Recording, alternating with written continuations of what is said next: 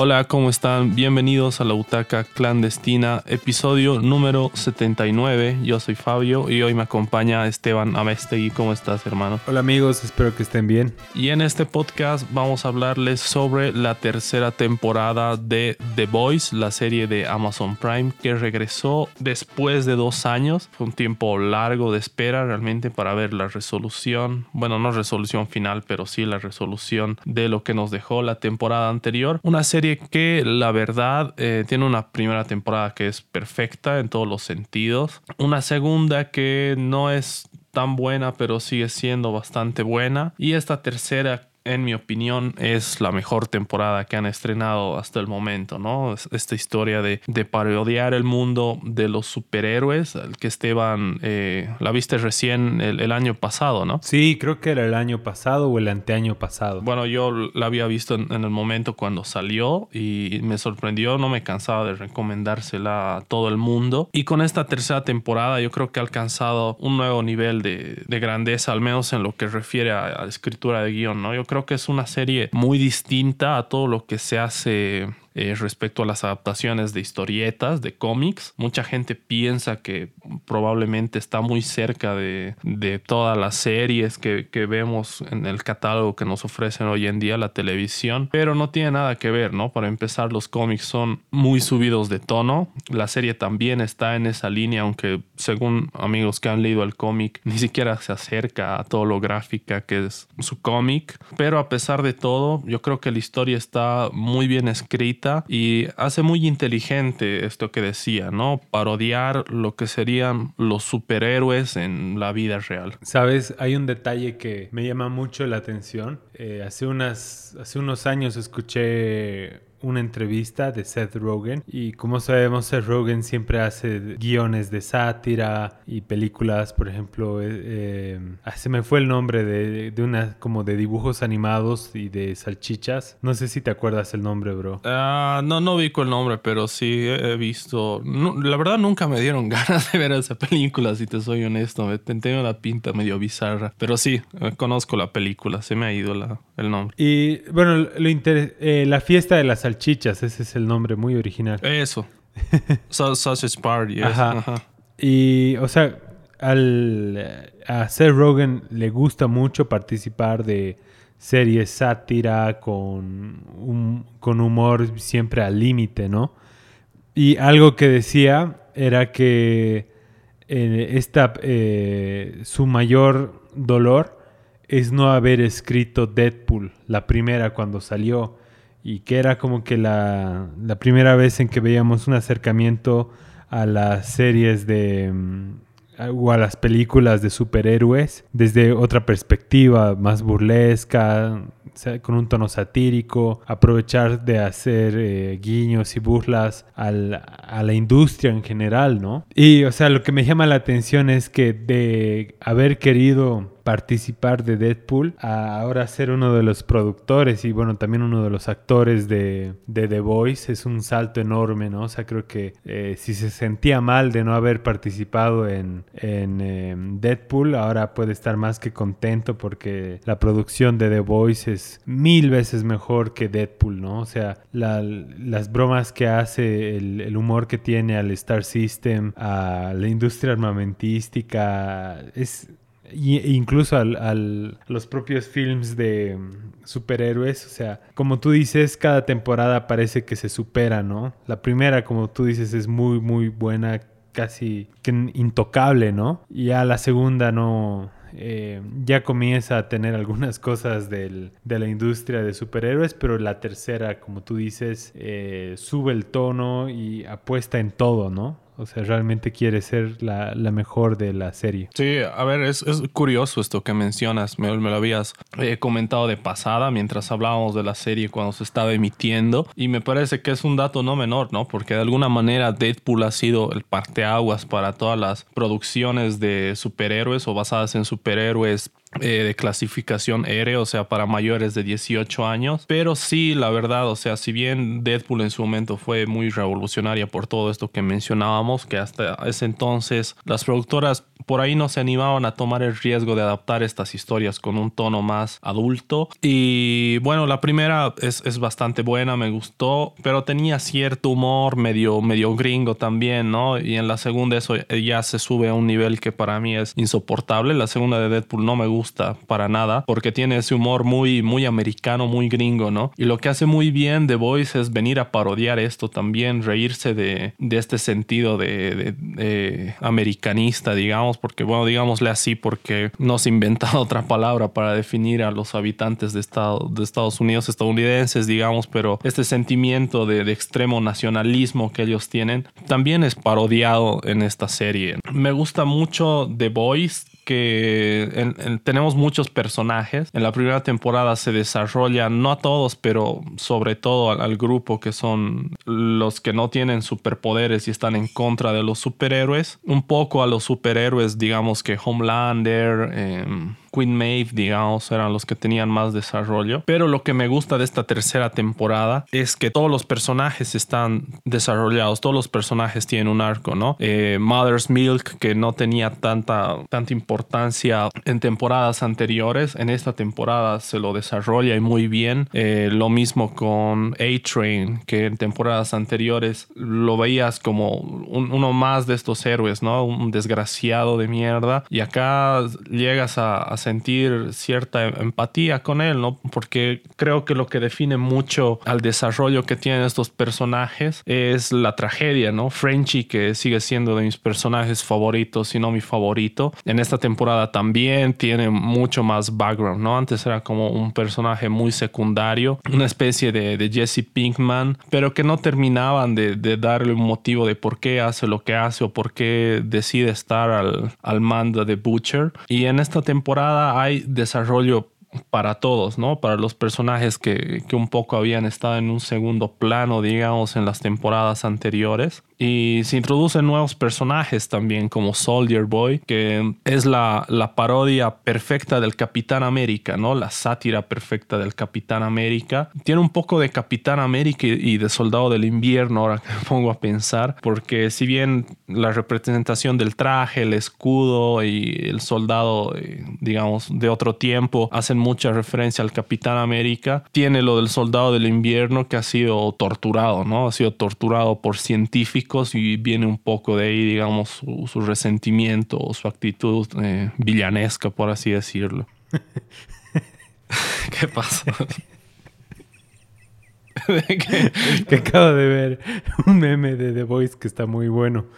Ah, te lo voy a pasar, cosa que lo compartas en redes sociales y así los que te siguen lo, lo, pueden chequear. Va a entender pero... por qué te estás cagando.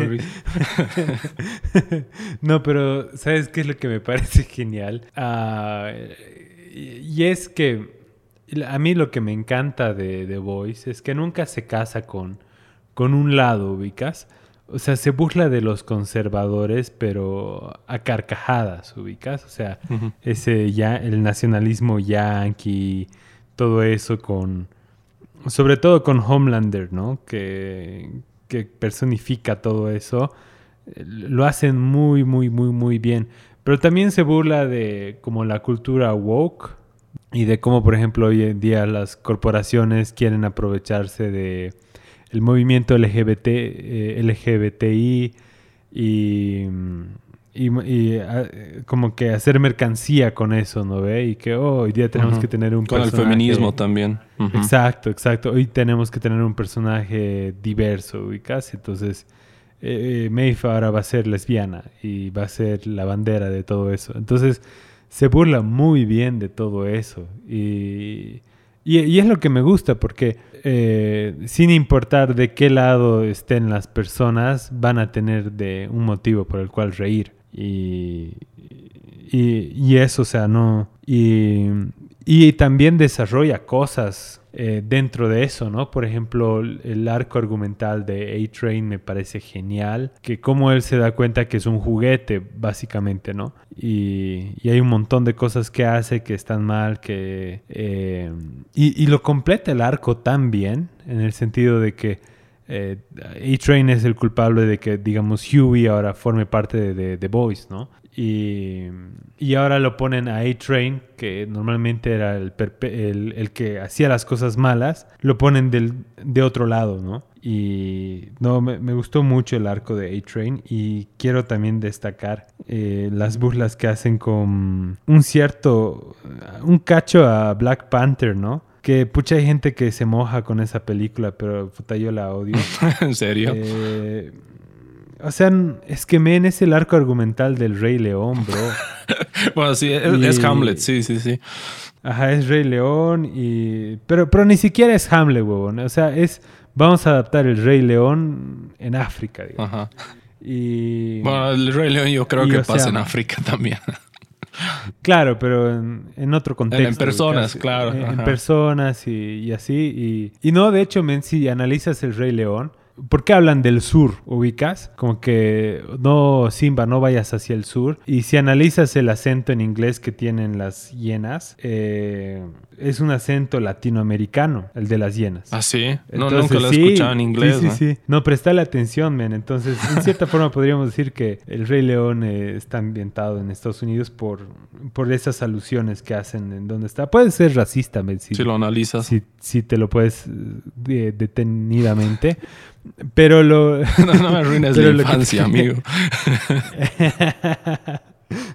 no, pero lo que te quería decir. Eh, espera, voy a terminar con Black Panther porque puedo tener harto hate por, por decir lo que he dicho. Sí, sí, dale. Eh, entonces, repite el arco argumental tiene un CGI del orto y, y, al, final, o sea, utilizan eso que consumen para ir al, eh, a ese lugar con, donde están los espíritus, su especie de ayahuasca de la película, ubicas. Y puta, es como que, oh, ya no sé qué hacer, voy a consumir ayahuasca y, ahí tiene todas las respuestas. O sea, son trucos de guion muy fáciles, Y es muy como, es muy, es muy todo lo que critica The Voice. Ubicas, es como que voy a agarrar un personaje, le voy a colocar algo de ideología, de representación y simplemente estoy haciendo un producto, un juguete y espero que la gente se sienta bien con todo eso. Eso es lo que me, me emputa de esa película y, y, este, y eso, man. The Critical Drinker estaría de acuerdo conmigo. Pero bueno, eh, me, me, gusta que A-Train desarrolle eso, ubicas. O sea, que de ser un asshole, después le empieces a, eh, empiece a tener como eh, más personalidad y, lo han hecho bien, porque es muy fácil caer en como eh, trucos o hacer la típica historia de que ah, es un idiota, pero en el fondo es bueno. O sea, no, no, deja de ser idiota el, personaje, ¿no? Y o sea, no, no es que se transforme en bueno, pero al menos ya tiene más sentido. Y algo que me encantó es que ubicas el refresco que, que tienen de A-Train. Sí, sí, es una parodia de, de, un comercial de Pepsi, de una de las Kardashians, ¿no? De Pepsi con los policías. me ha encantado, sí. He visto el, el side to side de cómo lo han parodiado es buenísimo. Eso me encanta de la serie, de cómo, cómo parodian también a las celebridades, ¿no? También eh, este video de, de, Imagine que hicieron en, durante la cuarentena, Gal Gadot y, y, otros famosos, aquí lo parodian y también aparecen un, un montón de, de, celebridades, ¿no? Aparecen Aston Kutcher y Mila Kunis y así. O sea, realmente es, es muy chistoso cómo se ríen hasta de ellos mismos, digamos, porque de alguna manera esta serie es un producto dentro de la industria del entretenimiento, pero no tienen tapujos en, reírse de todo el mundo, como bien has dicho al principio eh, de, este podcast, ¿no? O sea, es como que se ríen de los conservadores, se ríen de los que tienen este extremo sentido nacionalista en Estados Unidos, se ríen de, todos. Y, y bueno, si eres muy sensible con tus creencias y todo, te ofendes, ¿no? Te ofendes muy fácil viendo este tipo de series porque, porque realmente no se salva a nadie, ¿no? Y lo que dices de Train es buenísimo porque era un personaje medio bidimensional hasta ahora, hasta secundario, me animaría a decir, de alguna manera desata el, odio o el resentimiento que tiene Huey hacia los eh, superhéroes, superhumanos, porque él es el que mata por accidente a su novia en el primer episodio de la primera temporada. Y incluso aquí en, el episodio del Jerogasmo tienen un, un encontronazo los dos, ¿no? Cuando Huey se da cuenta que es la primera vez que está con, con, con superpoderes y frente a él y decide encararlo, ¿no? Decirle, nunca te, nunca te has disculpado, cabrón de mierda. Y realmente ahí le pide disculpas y te das cuenta que es una disculpa honesta, ¿no? O sea, bien has dicho, hasta ese momento siempre lo hemos visto como un asshole y ahí te das cuenta que sí sigue siendo un idiota total, pero, pero le queda cierta humanidad, ¿no? Le queda cierto remordimiento y eso es cuando el daño colateral él lo vive en carne propia, ¿no? Cuando lleva este, este tipo racista, Blue Hawk, creo que era o algo así, a la comunidad de, de afroamericanos donde estaba su hermano y su hermano termina en, silla de ruedas prácticamente por su culpa, ¿no? Puta, me hecho cagar de risa, men, lo que, lo que dice, vamos a hacer eh, una película tuya de tus orígenes y cómo un hombre blanco te entrena. Estamos pensando en Tom, en Tom Hanks. sí, sí, sí.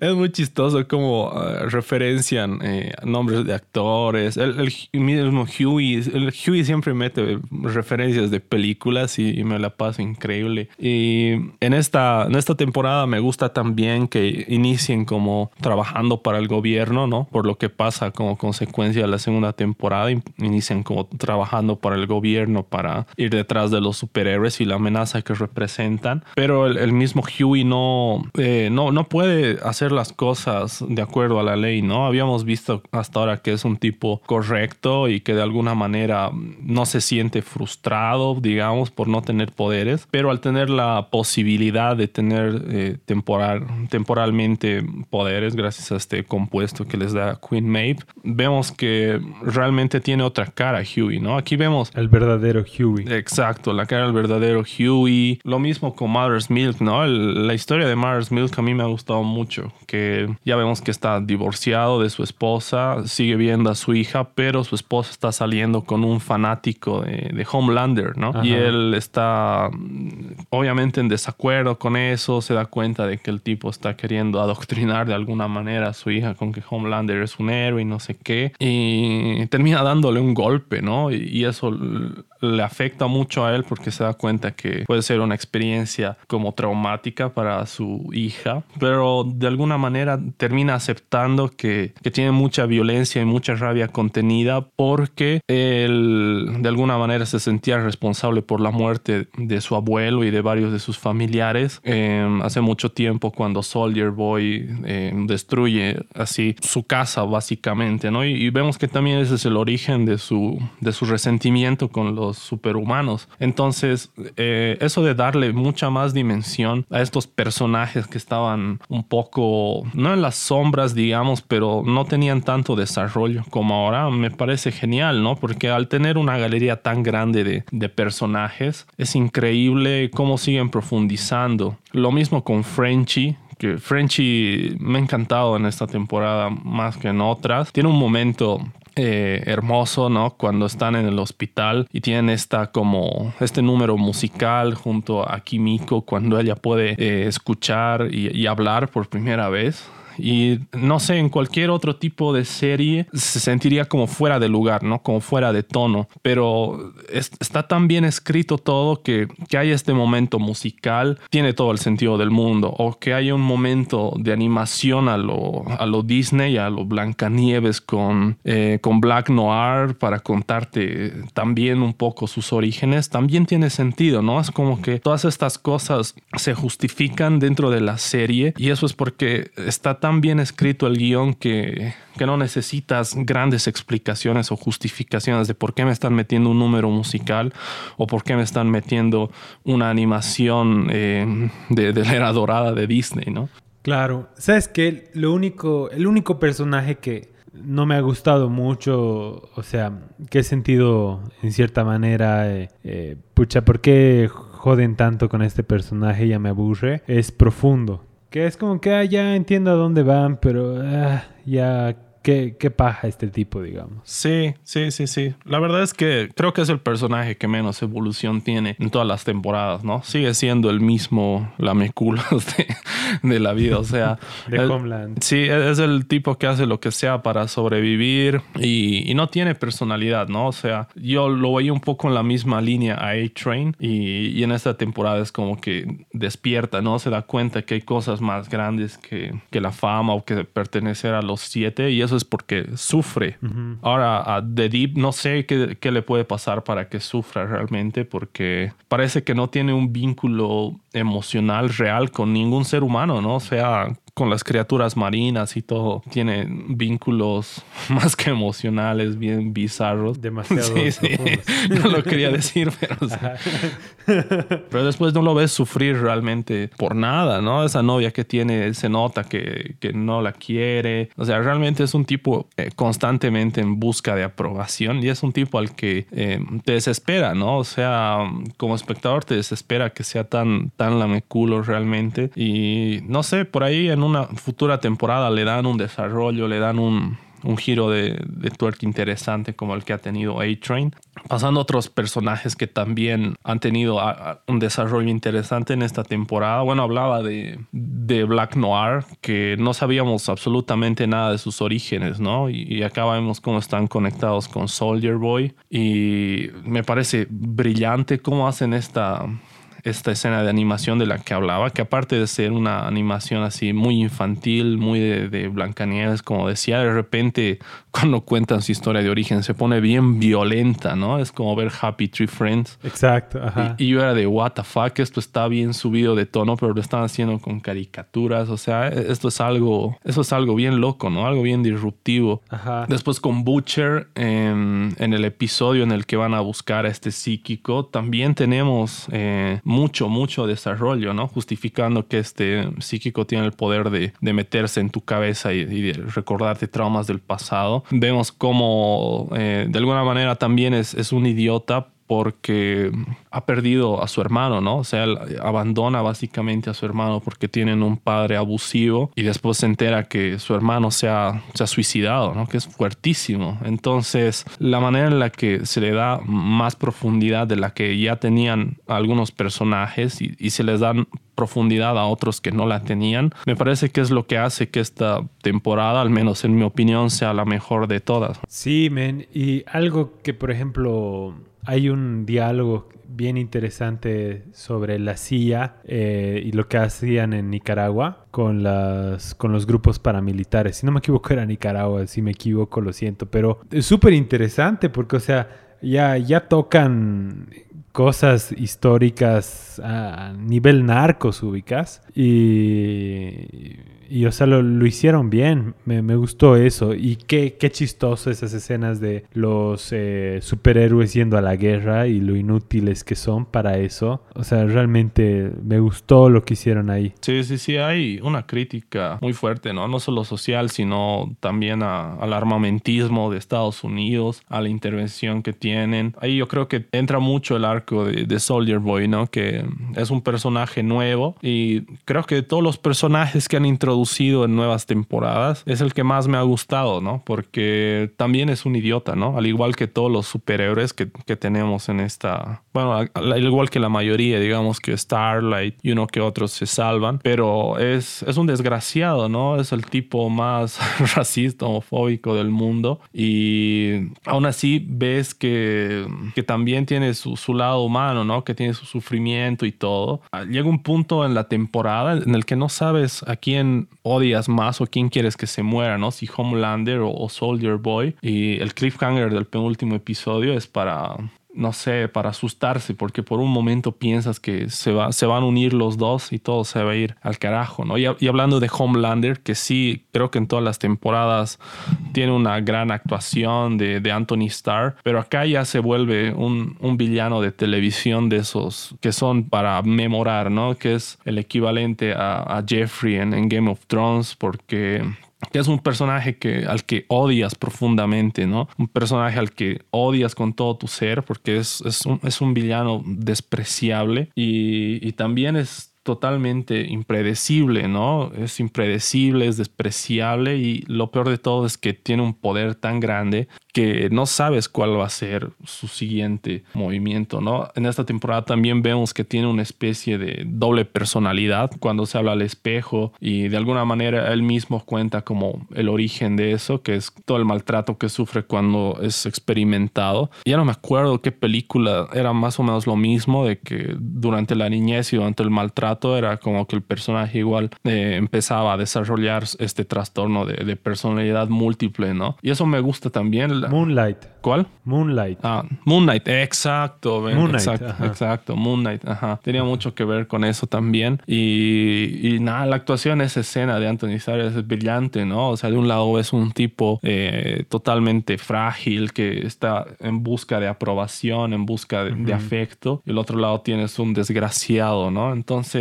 nada, yo creo que esto hace que que la serie crezca mu- mucho, ¿no? Tener buenos actores, gran desarrollo de personajes, justificar todo, ¿no? Incluso personajes como estos que parecerían villanos totalmente planos y, y- y despreciables, darles un desarrollo para que de alguna manera entiendas por qué son así. Sí, men, algo que, que me parece que lo llevó a otro nivel es que el, no sé, los crossovers que están haciendo entre DC y, y Marvel es tan espectacular que yo digo, o sea, eh, es un público bien selecto el de The Voice. O sea, es alguien que le gusta la sátira, que, que tiene un humor bien negro, que entiende las referencias sociales, históricas, que sabe igual de los cómics. O sea, es realmente un público bien selecto. Pero me parece que con esta temporada, el crossover que han hecho con Soldier Boy o Caporal, bro, ¿qué es eso de Soldier Boy? Acá,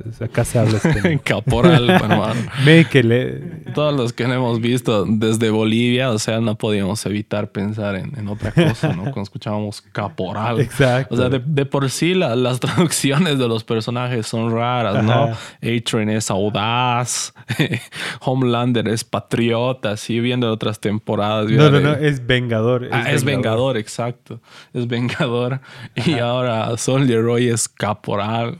Pero le da bien, men, si Le das da, cuenta, le porque da. Caporal es el que golpea esclavos, ¿no ve? Ajá, sí, sí, sí. Pero, bro, lo, lo que te quería decir, o sea, ahora cualquier fanático de, de cómics puede apreciar esta historia porque te da como que, como que Capitán América fuese el papá de Superman, ¿no? ¿ubicas? Sí, sí, sí. Y, y- y, o sea, realmente es una historia que en el mundo de, de los cómics sería súper interesante y, y funciona muy bien. Y, o sea, yo creo que ya está, eh, con The Voice ya está llegando a pasar que hay gente que, que, que ve las escenas de acción y dicen, pucha, qué buena escena de acción. Que, o sea, le puedes quitar los ingredientes de sátira, que es lo que la hacen tan buena esta serie. Y aún así, con las escenas de acción, las tramas que tienen, te llegan a cautivar y decir, pucha, qué buena esta, esta escena. Por ejemplo, la pelea de Homelander contra Huey. Y Soldier Boy. Soldier En el, Boy en el episodio del y- Jerogasmo. Es muy buena. Butcher. Es muy buena, sí. Es muy, muy épica,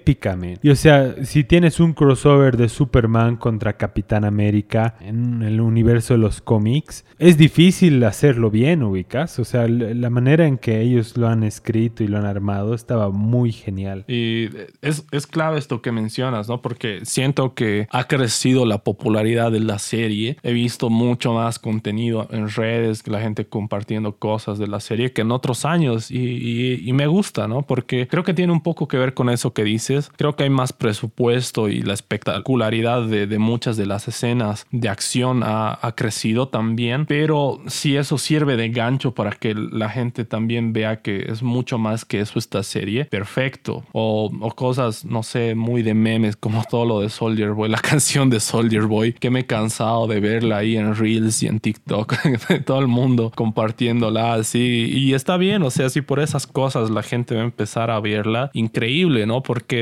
era, una serie, al menos cuando salió, después de la primera temporada, que tenía muy poco público, ¿no? Muy, muy poco público. Y yo siempre la recomendaba y me decían, ah, debe ser la típica serie como de la CW, así, ¿no? Me producida medio al pedo. Y les decía, no, hermano, es, es, es mucho mejor, tiene crítica, tiene todo esto, pero como no había escenas tan espectaculares de acción en la primera y en la segunda, que sí hay buenas, ¿no? Pero creo que en esta tercera han alcanzado un pico que ya la ponen al nivel de, cualquier producción de Marvel o DC. Y lo genial es que, que se parodien, ¿no? O sea, que se parodien sutilmente, o no, tan sutilmente, personajes de DC y de Marvel, pero que también se parodie eh, las industrias, ¿no? Hacen esta película de, del amanecer de los siete, que una clara referencia a Snyder, incluso dicen, este es el corte, este es el corte del director, así el Snyder Cut, y ves así Both Studios con rojo y es la misma fuente de Marvel, ¿no? O sea, si te quejas, si, si estabas a punto de, de ofenderte porque eres un fan hardcore de DC,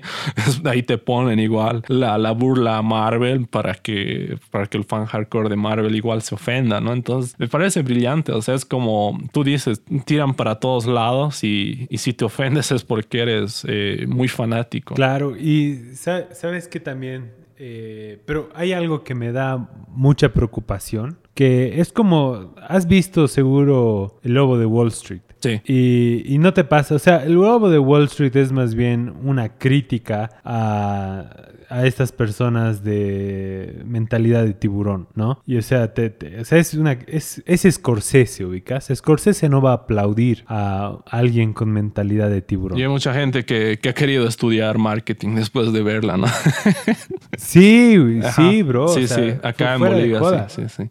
Sí, y vas a ver a tu amigo Mentalidad de Tiburón subiendo clips de, de la película o fotos de Leonardo DiCaprio en un yate y el, el pobre es pobre porque quiere, huevadas por el estilo, ubicas. O sea, la gente no ha entendido el mensaje. Y lo que me preocupa es que con The Voice he estado viendo en, YouTube Short clips de Homelander hablándoles feo a sus compañeros y, como oh, clips onda respetar, ubicas. Eh, como ubicas los clips que hacen igual de mm, Peaky Blinders, de oh, qué crack es este tipo, se hace respetar. Y están haciendo ese mismo tipo de clips con Homelander y me parece así como que puta, creo que no la están cachando, lo están tomando por otro lado. O sea, creo que en, las manos equivocadas puede formar eh, fanáticos como el padrastro del hijo de... Eh, se, me ha ido el nombre del personaje. De Mother's Milk. De Mother's Milk, ubicas. O sea, he, visto ese comportamiento en YouTube Shorts y no sé, me da miedo. Sí, es que creo que es inevitable, ¿no? Que haya gente que no siempre entiende el mensaje. Este ejemplo del lobo de Wall Street me parece que es muy bueno porque, a ver, o sea, básicamente es la historia de Scorsese que siempre hace historias de personajes decadentes, de cómo eh, se corrompen y terminan en la ruina. Y en, en la mayoría de sus películas tiene que ver con el crimen organizado, con las mafias. Creo que ahí es demasiado evidente para que se note el mensaje. Pero en una entrevista el mismo se decía que quería hacer algo como la mafia, el crimen organizado, pero en un contexto actual y por eso eh, adaptó algo de la bolsa de valores porque para él ellos son los criminales de este siglo, ¿no? Pero aún así, como tú dices, eh, tenía compañeros así del colegio que decían, ah, ¿has visto esa película? Sí, que la puta, yo quisiera ser como Leonardo DiCaprio, ¿no? En un taller de guion igual me acuerdo, em, había un chango que decía, yo quisiera hacer una historia como la del lobo de Wall Street, tengo un amigo que, que organiza jodas y podría hacer algo igual, así, o sea, realmente no cachaban de qué iba, ¿no? y realmente no se han dado cuenta de cuál era el, mensaje de fondo, o sea, en vez de, glorificar esos comportamientos y no darte cuenta, oye, boludo, si haces esto, vas a terminar en, la mierda, ¿no? Pero, pero realmente no, no, no lo entienden y algo que me parece interesante, eh, hablando del final de temporada de The Voice, es que esto está representado en este personaje de, del, del, bueno, del que por un momento es el novio de, de, la ex esposa de Mother's Milk. Y esta escena final me parece clave porque comete por primera vez un asesinato con impunidad, ¿no? Y es preocupante eso, o sea, pensando en la historia, ¿no? Porque antes lo único que frenaba de alguna manera a Homelander era la opinión pública, ¿no? O sea, quedar bien frente a todos como el superhéroe ideal y al darse cuenta que puede matar con impunidad, ves en su cara así como se ríe y, tú dices, ah, la mierda, ahora sí va a hacer lo que quiera este tipo, porque hay gente que lo respalda, ¿no? Y, y ese tipo, ese personaje, representa tan bien a,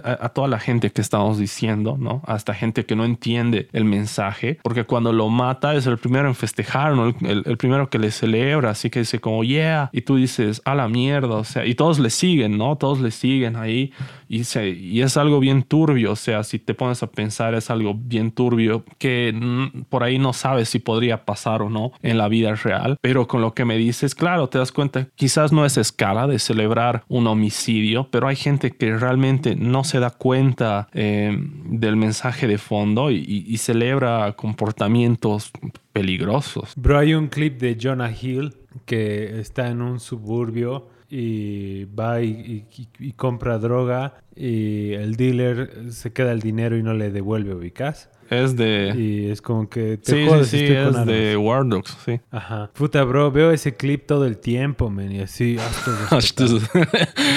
la mierda. Sí, sí, sí, la, la típica, ¿no? De que te ponen eh, ese fragmento de la película. Se metieron con el tipo equivocado. Y esto pasó. sí.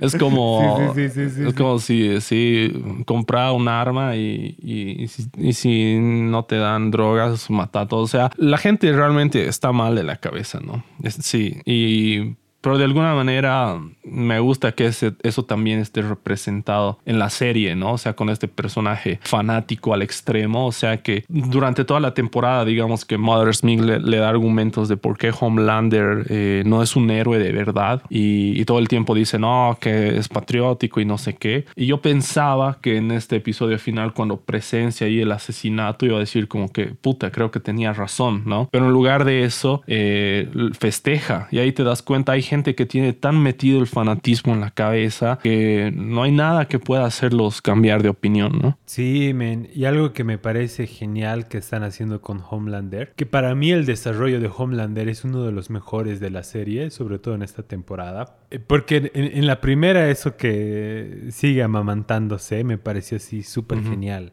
Y, y en la segunda como que lo hacen más el un eh, embodiment del racismo, digamos, con, con Storm, que como que él era el superhéroe ario que, siempre han querido. O sea, eso estuvo genial. Y en esta temporada eh, hay unos guiños a Trump muy jodidos, ubicas. Eh, en ese momento en como que ya está cansado de eh, como que decir lo correcto y empieza a decir cualquier huevada y ve que la gente más bien le gusta. Puta, eh, bien jodido eso, men. O me hizo harto recuerdo a cuando Trump era presidente y, la decadencia que tenía en sus eh, declaraciones. Y por ejemplo, cuando empiezan a acusar a Estrella de que, de que era una persona mala y se inventa de que su eh, en su organización abusan de los niños y que no sé qué. Men, eso es Pizzagate jodido, ubicas. Sí. y, ajá, o sea, el, nivel de humor y, las referencias, pero que no solo son guiños, ubicas, sino realmente tocan en profundidad esas cosas y... Eh, y a la vez, men, como tú mencionabas, eh, en el episodio final, cuando busca proteger al niño, y, eso en contraposición con Soldier Boy y el rechazo que tiene hacia su propio hijo, en cierta forma hasta te compadeces de él, ubicas. Y, y eh, su intento de querer ser padre y todo eso, o sea, está bien justificado y es algo noble, ubicas.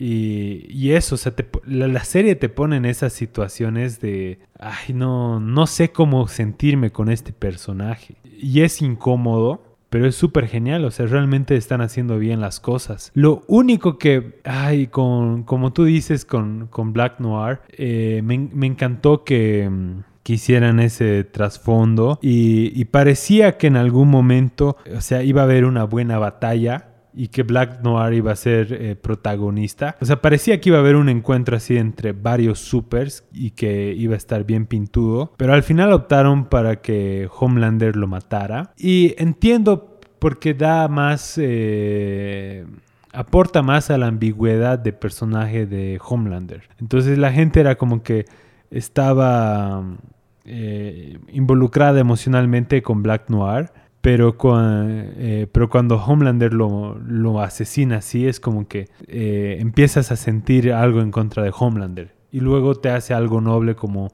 defender a su hijo. Yo sentía que se le acercaba al final, la verdad. Igual no, no estoy tan seguro si está muerto, porque creo que el, superpoder que tiene es de regenerarse, ¿no? Aunque claro, le, arranca las entrañas así a lo, a los Superman en Injustice. No sé, por ahí está medio, medio abierta la posibilidad de que vuelva. Pero yo, a mí me olía ya a final porque de alguna manera le dan estas razones para ponerte del lado de Black Noir, ¿no? Cuando en temporadas anteriores igual era de los personajes más despreciables, ¿no? A pesar de que tenía momentos muy increíbles, como cuando se pone a tocar el piano, cosas así, que decías que la puta es de personaje.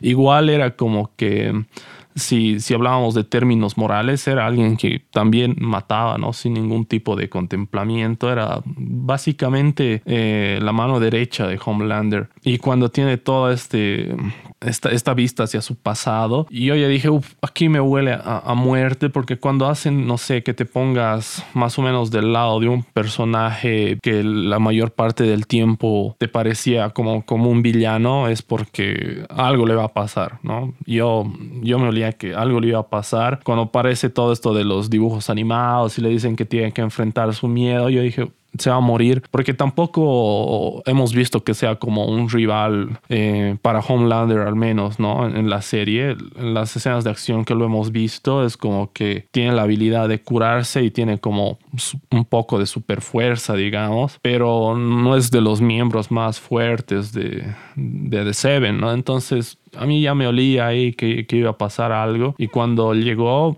sí fue choqueante, pero también era un poco para, creo que lo hacen para reforzar la amenaza que es Homelander, ¿no? Eh, que pasa en el, en el mismo episodio en el que tienen que enfrentarse los héroes eh, con Soldier Boy, Queen Maeve y todos. Eh, me parece que es eh, no sé, para decir, uy, este tipo está loco y, no sé qué va a hacer, ¿no? Yo lo he visto un poco por ese lado. No me, no me ha decepcionado, la verdad, que termine así. Hasta llega a ser emotivo, ¿no? Que en el momento de su muerte vuelven a aparecer los personajes animados, sus amigos imaginarios, y dicen, lo has intentado. O sea, yo era de, oh, mierda, qué, qué triste esto. ¿Por qué, me está, ¿Por qué me está dando tanta nostalgia por este personaje? Y, y eso habla muy bien de, de la construcción de los personajes, ¿no? Queen Maeve que tenía, digamos, su desarrollo mucho más marcado que, que, Black Noir en temporadas anteriores. Aquí también, ¿no? Hace un sacrificio, digamos, y, pierde sus poderes y pierde un ojo también y termina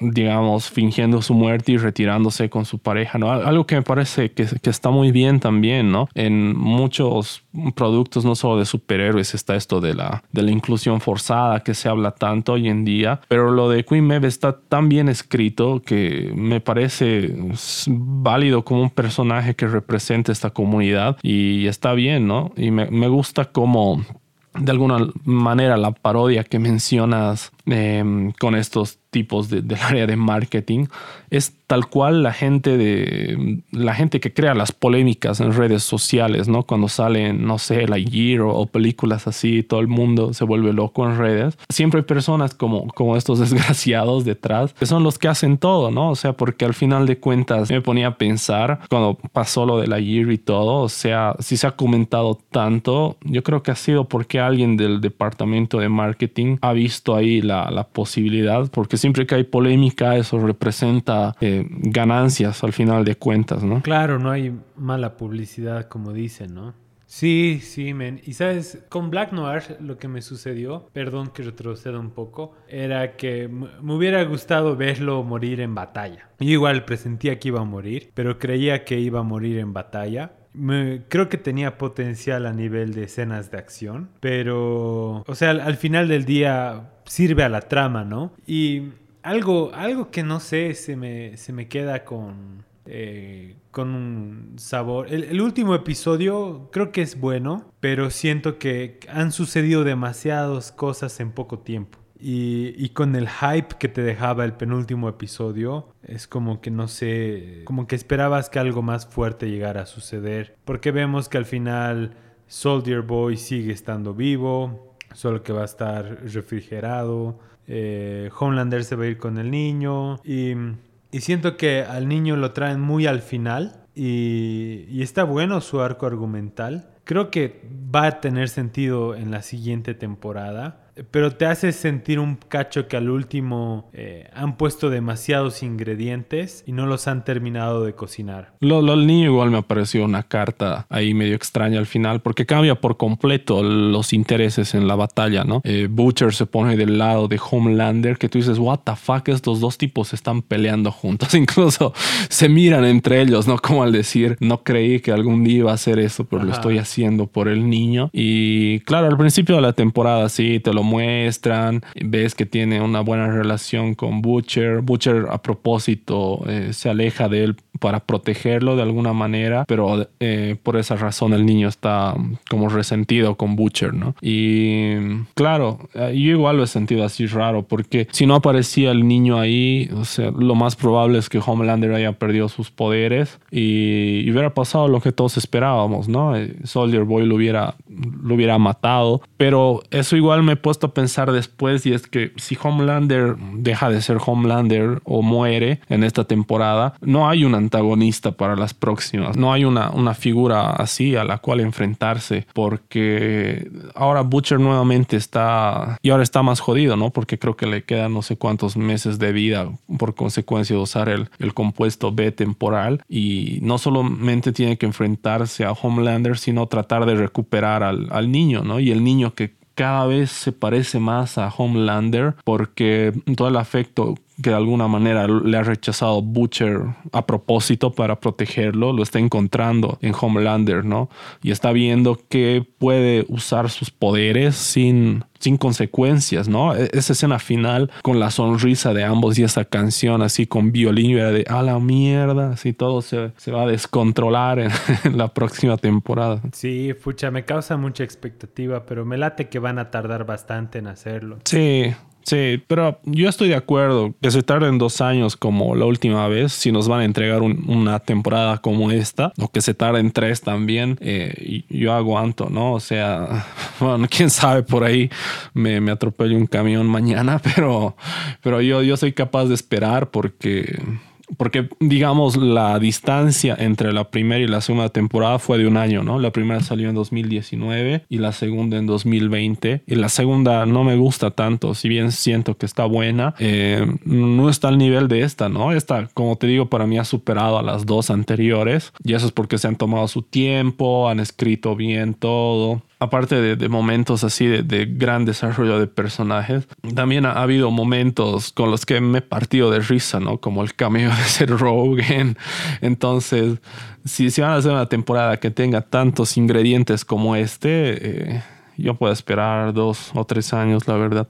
Sí, yo solo espero que no lo alarguen mucho y sea una serie eterna, digamos. Creo que confirmaron algo de seis temporadas o cinco puede ser, eh, que me parecería una, una duración correcta, pongámosle, porque de alguna manera los personajes están yendo hacia un punto de no retorno, ¿no? Butcher, a no ser que se saquen algo mágico de la manga, eh, tiene que morir por sus complicaciones de salud. Y yo creo que no, no, no lo van a dejar de morir antes de redimirse.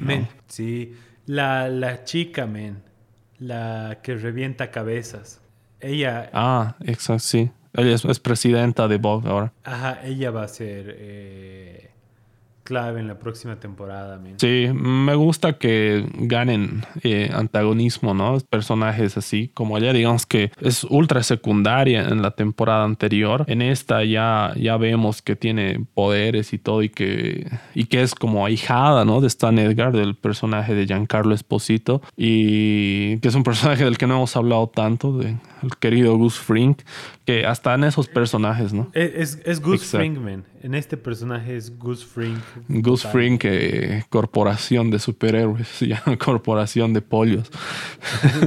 es que le, le, da tan bien el, el, temple de hombre de negocios, medio macabro ahí, que esconde sus cosas y actúa desde las sombras. Le damos, por eso igual está en The Mandalorian, un poco igual, o sea, y es marca registrada de, villano sombrío, el, el Giancarlo Esposito. Pero sí, o sea, hablando de es como que incluso un personaje tan secundario como él tiene un actorazo, ¿no? Ahí. Sí, man. Y no, lo, han estado construyendo bastante bien. Yo creo que ella va a ser clave en la próxima temporada. Obviamente el hijo de Homelander. Y, hay que ver. Eh, me, causa curiosidad qué personajes nuevos van a aparecer. Este que pusieron Sónico, que es eh, el ex de Estrella. Y, y que mm, tenía su boy band. o sea, es Joe Jonas, digamos, pero qué buenísimo cómo lo han cómo lo han hecho. Sí, sí, sí. Eh, ya me he olvidado de ese personaje. Yo sabía que iba a morir. O sea, desde que dicen va a ser una integrante de, de Seven y demás, dije, este lo van a matar, lo va a matar Homelander, no sé cuándo ni cómo, pero va a aparecer ahí el cadáver. Y como, porque cuando empezaron a hacer todas esas pruebas y el reality para que entren, que igual es una, una parodia muy divertida de los reality shows de, de Estados Unidos, se me vino a la memoria este, esta parodia de Daredevil de la temporada anterior, que, que Homelander mata así eh, por, por diversión casi, ¿no? Y yo dije, le va a pasar algo igual. Hay personajes que te das cuenta de que no van a durar muchos episodios, pero aún así están muy bien escritos, ¿no? Que, que ese personaje que mencionas haya sido de una boy band y que te pongan su canción así hasta en los créditos. Eh, es divertido, ¿no? Es, es, muy inteligente la serie así para, para hacerte reír hasta de la cosa más pequeña o absurda. Y me da curiosidad de si van a encontrar algo nuevo para las siguientes. De seguro en los próximos dos años algo va a surgir para que se hagan la burla, pero me quiero verlo, o sea, que quiero saber qué es lo que va a venir y no, no sé, no, no, se me viene algo a la mente, quizás algo con streamers. Pero creo que eso del streaming es más de América Latina o eh, España y América Latina. Creo que en Estados Unidos no es muy fuerte. Sí, sí, pero ah, tenían algo de streaming, ¿no? No sé si te acuerdas en la primera temporada cuando A-Train visita a un niño con cáncer y está transmitiendo en directo y se dan cuenta de que es terminal, ¿no? Y ahí empiezan a poner las reacciones, los de los emoticones tristes, de los Facebook Lives, digamos. Entonces está muy, muy, muy presente esto de, de las redes. Ahora, de, de streamers como tal que dices, sería interesante que lo pongan también, o por ahí que uno de los héroes em, empiece a ser streamer o algo así. Yo creo que en algún punto lo van a meter porque creo que es muy eh, contemporánea, ¿no? Con el manejo de las redes, los medios masivos y demás. Y en cuanto a personajes, yo creo que también van a surgir porque en los cómics eh, hay un montón de, personajes, pero un, un, montón de personajes, la mayoría parodias de personajes de DC y de Marvel. Entonces, yo creo que por ahí van a introducir unos personajes nuevos, ¿no? Pero eh, como te decía, de, los que introducen, casi siempre nos quedamos con uno, ¿no? En la temporada anterior igual se introducían varios y solo sobrevivía Stormfront. Acá nos han introducido prácticamente a todo el equipo de Soldier Boy y todos han muerto, menos él, ¿no? Claro, claro, pero eh, eso quisiera ver, digamos. ¿Sabes qué me he dado cuenta? No, no hay un... ¿Cómo se llama? Donde está Robin, man tipo Teen Titans. Ah, un grupo juvenil, ¿no? De superhéroes. Ajá, creo que hace falta eso. Tal vez, tal vez lo tienen los cómics y, lo pueden adaptar. Pero me gusta eso de que no, no se aferran a mantener a todos vivos, ¿no? Eh, aparte de que la violencia es muy explícita y demás, nunca es como que la serie... Hay, muchas series que hacen eso, ¿no? Que todos viven porque no saben qué van a hacer con ese personaje en el futuro y dicen, ah, por ahí nos va a servir, no lo mataremos, o si lo hemos matado, lo, hacemos revivir con, con un, no sé, un, un truco de guion por ahí, pero esta serie es como que no, si tiene que morir, tiene que morir y, ya no hay vuelta atrás. Y eso es algo que no todos los eh, productos, sobre todo superhéroes, se animan a hacer. Sí, men. Sobre todo Star Wars. Star Wars. Bueno, Star Wars, eh, si hablamos de, de la nueva trilogía, es la verdad es que no, no hay nada que decir, ven. Ahí sí traen de vuelta hasta el emperador, así. No, no. ¿Para, ¿Para qué vamos a recordar eso, hermano? hemos puteado un episodio entero sobre. Eh, ¿Qué era? ¿Cómo se llamaba? The Skywalker, The Rise of Skywalker. Bueno, escucharlo ahí está. Sí. está ahí en el canal. Si se han odiado esa película tanto como nosotros, van a disfrutar ese podcast. Sí, hermano, pero si no, no contaminaremos eh, con haciéndoles recordar de esa película, ven. Más bien disfruten The Voice, no la vean delante de sus papás como hizo Fabio. yo, yo no lo hice con, pero justo pasaron ahí en, en, esa escena que, que, saben del primer episodio de, de esta temporada, sí, en la referencia a Ant-Man. Ahí justo pasó mi padre y, bueno, tuve que explicarle, ¿no? Eh, esa es una, es una serie de superhéroes. Mira, mira, así quédate un rato más, por favor. Que no es lo peor que me ha pasado, ¿no? O sea, te he contado, ¿no? Que, que han presenciado una escena de, sexo gay en Game of Thrones. y no, no, pues he tenido que explicarles ahí también, ¿no? De, no, no, no, es, es una historia medieval con dragones y esas cosas, de verdad, te lo prometo. Y a veces no puede pasar, pero sí, es una recomendación muy clave, muy válida no es una serie para ver en familia, ¿no? Ni siquiera para ver en pareja, te diría. O sea, es para verla con tu cuate que, está igual mal de la cabeza que tú. y, yo creo que es, es, con la única persona que la puedes ver acompañado, porque después hay muchas escenas que se pueden hacer muy incómodas. Sí, hermano, sí, definitivamente. No, no la vean con sus padres, no la recomienden a su abuelito. Sí, sí, sí. Pero disfrútenla con sus cuates y, y a ver, pues, qué serie eh, están en camino. He visto que está la de la de Resident Evil, que todo el mundo la está odiando. Podríamos criticarla igual. Hay algunas cosas interesantes. Eh, nunca me ha Nunca me ha llamado la atención Resident Evil, hermano, si te soy honesto. No he jugado los juegos, no he visto las películas que han hecho que decían que eran medianamente buenas. Entonces, mm, es que este mundo de los zombies a mí la verdad nunca me ha parecido muy atractivo. Y esta que le están haciendo a mi Eric, he visto ahí varios, varios clips con, con un personaje bailando y he dicho, ¿qué es esto? sí, sí, sí, sí. Sí, man, justo hoy día vi el último episodio. Y me maté de la risa con el personaje bailando con Dua Lipa, man. Pero... Sí, sí. pero tiene... Ah, ya la has visto entonces. Sí, claro. Es que no hay mucho que ver en Netflix, bro. Ah, bueno, es que ahí, tienes que sacar la pirata. No, mentira. No, no, no, no, no. no me hagas caso. Eh. A veces me olvido que, que mucha gente escuche eso. No, chicos, consuman legalmente los servicios de streaming. Deberías suscribirte a HBO. En HBO tiene muy buen contenido. Me quiero para ver Westworld. Ah, bro, tienes que ver la última de Westworld. Para mí ya, ya superó la tercera. Está cerca de superar la segunda. La primera es perfecta, ¿no?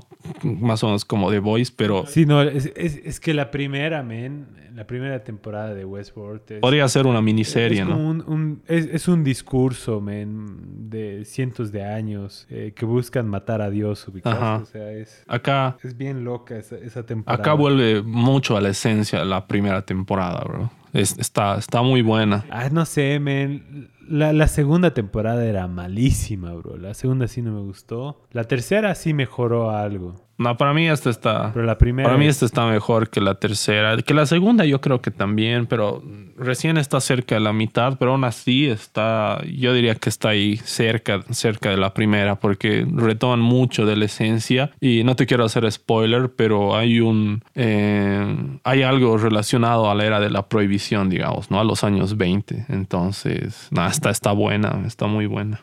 Mm, la voy a ver, man, porque aun cuando no es lo mejor, es superior al resto, digamos. Sí, y es una serie igual que no tiene tanto fandom, ¿no? Eh, a pesar de que ya está en su cuarta temporada y, han llevado actores como Aaron Paul y demás, siento que no, no es tan popular como debería ser, pero bueno, es una gran serie, la verdad. Sí, es que es más, eh, necesitas, no sé, men, eh, saber de algo de filosofía, de de movimientos sociales, de ciencia ficción. no es para todos. Claro. No es para todos. Sí, la aprecias mucho más, ¿no? Si has visto, no sé, Blade Runner, Terminator, de esa onda, o sea, de, inteligencia artificial, casi post apocalíptico, la, la aprecias mucho más. Sí, man. Bro, siempre te lo digo, pero el viejito, ubicas el que el de la primera temporada. Anthony Hopkins. No, no, no, no, no. El otro, el que, el ¿No? que se, se obsesiona y se. Ah, Ed Harris. ajá. Ajá. Men, él de un Superman, digo, de un Batman viejo, daría súper bien. Pero de un Batman viejo, viejo, de verdad. Para Batman Beyond, digamos. Sí, más o menos, bro. Porque es medio rudo, está hecho mierda, pero to- todavía da, digamos. O sea, estaría interesante. Oye, men, y bien que lo dices. Oye, sí, yo, yo lo veo. Ba- Batman- Yo lo veo en ese rol, man. Batman Beyond, man, pucha, necesita ser adaptado, man. sí o sí, en, en tipo live Sí, action. es que puta DC, DC no puede ni, ni armar un universo, ¿no? Pero igual una peli de Batman Beyond separada del resto estaría buenísima, ¿no? O sea, eh, creo que están esperando a armar un universo para luego expandirse a las versiones alternativas de sus personajes, pero son historias tan buenas, man, que, que podrían tener buenas películas live action y, y no se arriesgan a hacerlo, la verdad. Es, es frustrante. Y desde está maldito, ¿no? O sea, la película que tenía que reiniciar todo, que era de Flash, eh, se viera al carajo, ¿no? Porque Por el psicópata de Ezra Miller está ahí atormentando a los hawaianos. sí, man, qué huevada. Pero a ver, algo va a surgir, man. Yo creo que con The Batman ya tienen como una luz, un norte claro. O por último, DC podría decir, eh, a la mierda el universo, me va bien haciendo películas aisladas, como The Joker, The Batman. Yo creo que si van por ahí, o sea, la, la pueden romper bien. Sí, eh, les ha ido mucho mejor con los proyectos aislados. Lo que me da mucha esperanza es que The Batman va a tener su universo, ¿no? Va a haber la serie del pingüino, eh, va a haber esta serie de Arkham Asylum también. Bueno, que no sé si se va, no se va a llamar así, pero va a tener que ver con Arkham Asylum. Entonces, eso está bueno, ¿no? Eso está bueno porque va a tener como su universo este Batman de Robert Pattinson con series y películas. Y con eso me basta, o sea, ya que me importa que comparta pantalla con un Superman interpretado con otro actor. Para este punto ya, ya he perdido totalmente la esperanza, ¿no? Eh, eh, James Gunn ha tratado de rescatar el universo con ese cameo de la Liga de la Justicia tan bueno en Peacemaker. ¿Qué, qué es lo mejor? Es el mejor cameo que hemos Ajá, tenido. tan bueno en Peacemaker y nada, ¿no? Te sale ahí un loco de mierda. Y bueno, ¿qué vamos a hacer? O sea, realmente alguien, alguien le ha echado pestes a DC, así. Tienen un muñeco vudú con, con la cara del presidente. eh, que es jamada, no sé, y, y no sé, y ahí los, los andan jodiendo, pero, pero son, no sé, personajes que tienen mucho potencial, ¿no? Bro, o sea, imagínate con la cinematografía de, de Batman, eh, un cacho más eh, ciencia ficción, como futurist, eh, futuro distópico, pucha, alucinaría, hermano. Sería muy genial. Un Batman Beyond dirigido por Matt Reeves. imagínate eso. Sí, sí. y, y con, el, con el mismo director de fotografía. Ah, es que es muy bueno, sí. Es muy bueno. Sí, tienen, tienen potencial. Pero tienen bueno, potencial hermano. en estética. Bueno, nos hemos desviado un poco. Es que nos gustan estas cosas, ¿no? Sobre todo si hablábamos de, de DC, de Batman. Así podemos estar divagando horas y horas. Pero bueno, este fue nuestro podcast dedicado a la tercera temporada de The Boys. Gracias por escucharnos. Yo soy Fabio. Yo soy Esteban. Hasta la próxima.